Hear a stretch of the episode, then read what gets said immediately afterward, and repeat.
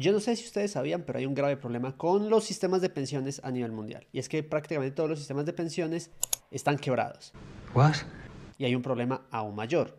No se ve una solución en el mediano plazo. Y eso es lo que realmente está preocupando a los países a nivel mundial. Oh, no, no. Mi nombre es Ricardo Gallego y en este podcast, en este canal, hablo de finanzas y de inversiones. En esta oportunidad les voy a mostrar el grave problema que hay de las pensiones a nivel mundial y por qué nos afecta a todos. Para comenzar a explicar un poquitico de esto, les voy a mostrar unos gráficos. Y voy a hablar de dos países en específico, pero es un reflejo que pasa a nivel mundial. Vamos a mirar cifras de España y cifras de Colombia. Entonces voy a comenzar acá con España. Esta es la pirámide poblacional, por ejemplo, de España, que se escucha mucho. Entonces esta es la composición de los hombres y esta es la composición de las mujeres. Y vemos como de acá esa pirámide a partir de la edad de los 30 y de los 40 años para abajo se está invirtiendo, se está volviendo más estrechita.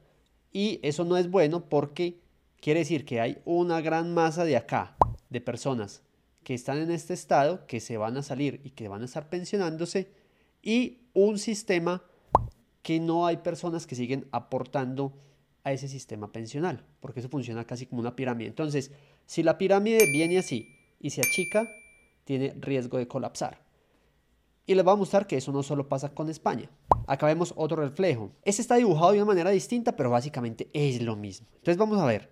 En el año 2000, miren que es esta linecita en verde, es la que está acá marcada. Se ve como una pirámide bien marcada.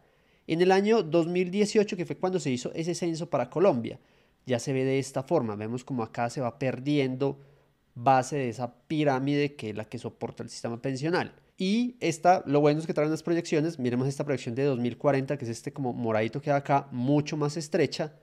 Y ni que hablar del año 2060, que es esta roja de acá, donde muestra muchísimas personas en un rango de edad por acá entre los 60, 70 años y muy poquitas personas en este rango de menos de 40 años, de los 20 hacia arriba, que es donde la gente empieza a tener sus trabajos y donde aporta sus sistemas pensionales. ¿Qué significa eso? Que las pirámides poblacionales a nivel mundial se están viendo afectadas a nivel de población y eso significa que hay menos gente aportando y que aportará también muchísima menos gente a estos sistemas pensionales. A eso que se le suma, vamos a ver por ejemplo acá unos datos de esto que nos arroja el artículo de, de España. Este problema se ve agravado por el envejecimiento poblacional, una cuestión que no va a mejorar a corto plazo. En 1950 la edad media de la población española se situaba en 27.5 años. En el 2000, 37.5 años. Actualmente 45.5 años y para el 2050 se espera que sea de 52.3 años. Ojo, se está pasando de una edad promedio de 1950 de 27 años a 2050 de 52 años. Quiere decir que se está duplicando la edad promedio de las personas. Se están volviendo más adultas, más viejas. Adiós, Sigo acá con esto que está resaltado acá en negrita. Hace 20 años había 25 jubilados por cada 100 personas en edad de trabajar, mientras que en la actualidad es de 30 jubilados por cada 100. Para el 2050 también hacen esa estimación, sería de 57 a 70 jubilados por cada 100 personas en edad de trabajar. Entonces ahí muestra ese, ese, ese problema que es lo que está pasando, que también se muestra y también se ve en esta pirámide de Colombia. Entonces se ve en estas pirámides cómo es menos gente que a largo plazo va a estar aportando a esos sistemas. Lo mismo se muestra en esta pirámide de acá. Miren que ellos acá están colocando incluso que faltarían 5.8 millones de hombres y en mujeres faltarían 5.6 millones de mujeres como para contrarrestar esa pirámide para que sea más equilibrada y para que sea más equitativa. Y miren que el artículo también menciona precisamente esto de la pirámide. Actualmente nuestra pirámide de población se encuentra invertida. Para que la pirámide dejase de estarlo se necesitaría alrededor de 11.5 millones de personas en el rango de 0 a 39 años, lo que supone un incremento poblacional del 25%. Ahí están sumando los 5 y pico de mujeres y los 5.8 de hombres que faltarían para compensar, para que la pirámide esté casi que en línea. Y como vemos, eso no se va a solucionar. La gente cada vez tiene menos hijos y la población no está creciendo. Entonces esto, visto para los sistemas de pensiones de los, países, es un problema. Y mire que se ha trasladado, por ejemplo, a esas disputas que hay en Francia. Y todos los países están debatiendo muchos problemas o, o, están debatiendo mucho con respecto a la edad de jubilación, a la edad de pensión, de aumentar esa edad. ¿Por qué? La gente se va haciendo mayor. la expectativa de vida se ha incrementado. Y eso hace que la gente se pensione y dure mucho más viva y entonces haya que pagar mucho más aportes sobre esa pensión que ya adquirió. Entonces, si tenemos más personas, mayor cantidad de personas que se están pensionando y adicionalmente están viviendo mucho más tiempo, pero no están naciendo casi personas y no están aportando, eso desequilibra cualquier sistema. Es más, yo digo que los sistemas pensionales a nivel mundial basados en esta estructura son casi como las únicas pirámides legalmente constituidas, porque funcionan con los aportes de las personas.